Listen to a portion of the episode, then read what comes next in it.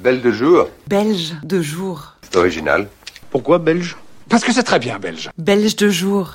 Une saga d'amour. Jean souffle le chaud et le froid, et je ne peux pas savoir pour lui ce qu'il a dans la tête. J'ai l'impression qu'il est en proie au doute et qu'il lui faut du temps pour recouvrer ses esprits. Au vu de ses démonstrations d'amour antérieures et de ce qu'il me dit, je suis sûre et certaine qu'il va revenir vers moi, qu'il faut que je fasse preuve de patience et d'indulgence, qu'il n'a pas su communiquer, qu'il faut qu'il réfléchisse posément pendant quelques mois sur ses sentiments hors normes qui ont dû finir par lui faire peur autant qu'à moi. Pour ma part, quelle que soit l'issue, sa rencontre et sa compagnie m'ont renversé, et j'aimerais qu'il reste dans ma vie par un biais ou un autre. J'aimerais bien que tu restes. On va manger des chips. T'entends? Des chips C'est tout ce que ça te fait quand je te dis qu'on va manger des chips Mais à nouveau, son comportement change. Progressivement, il devient extrêmement dur. Nos communications laissent la place à un homme blessant. Il me parle comme si j'avais 12 ans. J'ai l'impression d'être une élève débile devant les grandes théories de son prof de cours particulier. Quand nous mourons, nos corps se transforment en herbe, et l'antilope mange l'herbe. Il utilise un ton solennel et péremptoire, un peu comme on ferait si on voulait ne laisser transparaître aucune émotion ni aucune faille. Il lance de grandes annonces dogmatiques et paternalistes. Il te faut reprendre ta place dans le cycle de la vie. Particulièrement étrange et bousculant.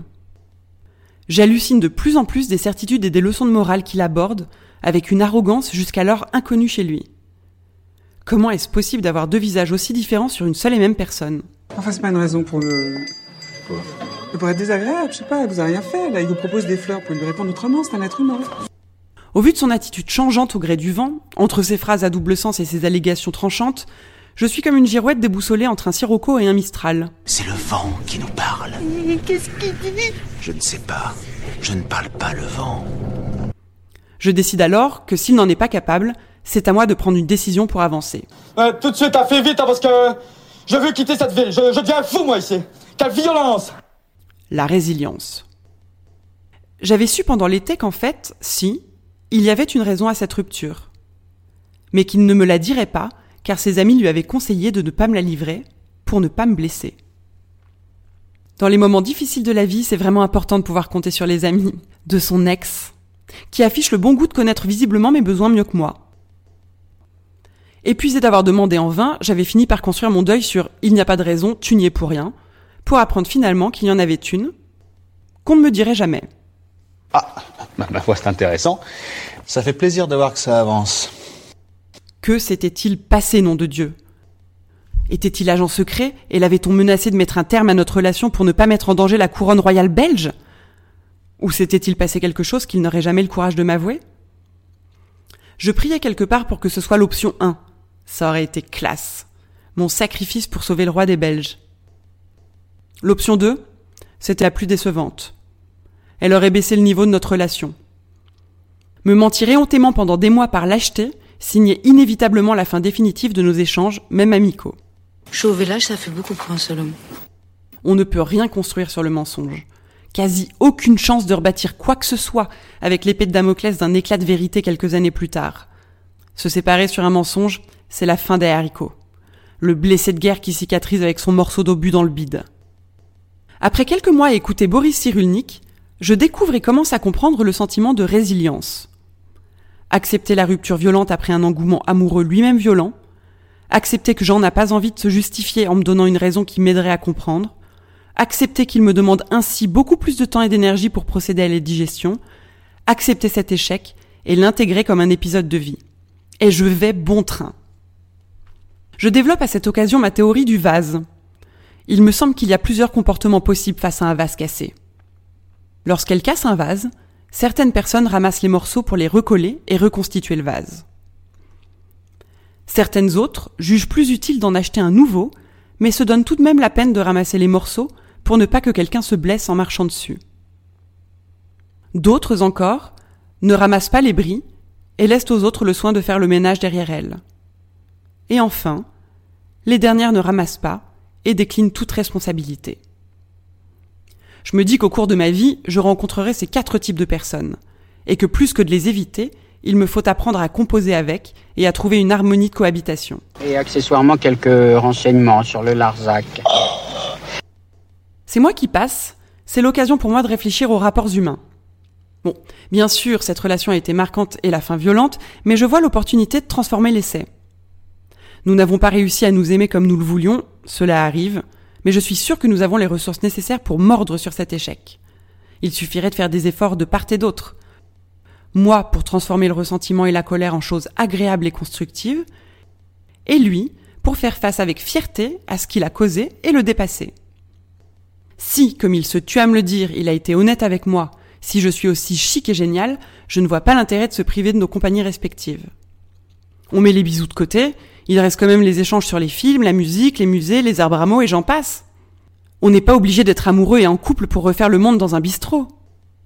Mettons nos orgueils de côté, retroussons nos manches pour intégrer cet épisode dans nos vies et ne pas faire comme s'il ne s'était rien passé. La communication peut sauver l'humanité. Je suis alors persuadé que je détiens le secret pour régler tous les problèmes géopolitiques du monde. Bon. C'était sans compter que j'étais la seule à partager mon avis. Je suis retournée à Bruxelles depuis, plusieurs fois. À mon énième passage, je décidai de prévenir Jean. Jean avait répondu que c'était compliqué pour lui en ce moment de me revoir, avec le caractère énigmatique que cela comporte. J'avais commandé quelques semaines auparavant un livre pour lui, une BD d'un orfèvre du second degré. J'étais alors à ce moment-là convaincu que je le verrais pour le lui offrir. Ce ne fut donc pas le cas. Le livre était là, avec le reste de ma commande. Je décidai de le confier au libraire avec un mot léger dedans. Pas de revoyure, mais une pensée rieuse pour que la vie soit une fête tous les jours, en souvenir de franche rigolade, je t'embrasse. Et de lui laisser le soin d'appeler Jean. J'espérais que Jean verrait là une pensée sincère, mais surtout un calumet de la paix, qui voulait dire que je ne lui en voulais pas, que je voulais juste qu'il sache qu'on pouvait se parler normalement et que la vie continuait. Je n'obtiendrai pas ceci. Jean me remerciera et m'écrira plus tard qu'il ne souhaitait plus être en contact. Du tout. Il n'en avait pas envie. Il n'aimait pas ça. Voilà. Jean a décidé de me rayer de sa vie, après avoir tout fait pour que j'en fasse partie. Je ne saurai jamais les raisons de son engouement extraordinaire et surréel, ni les raisons de la rupture sèche et sans préavis. Certainement ai-je eu tout simplement affaire à une personne qui ne sait pas aimer. I thought I was someone else, someone good.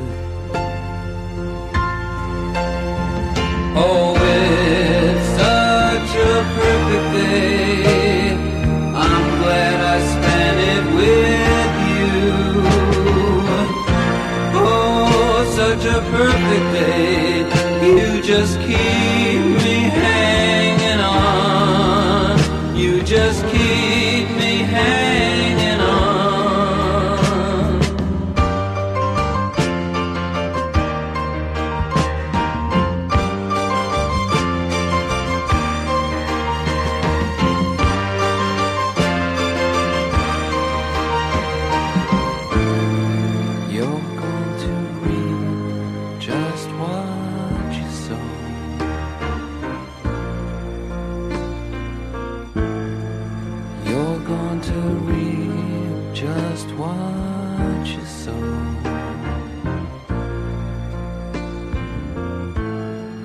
You're going to reap just what you sow. You're going to reap just what you sow.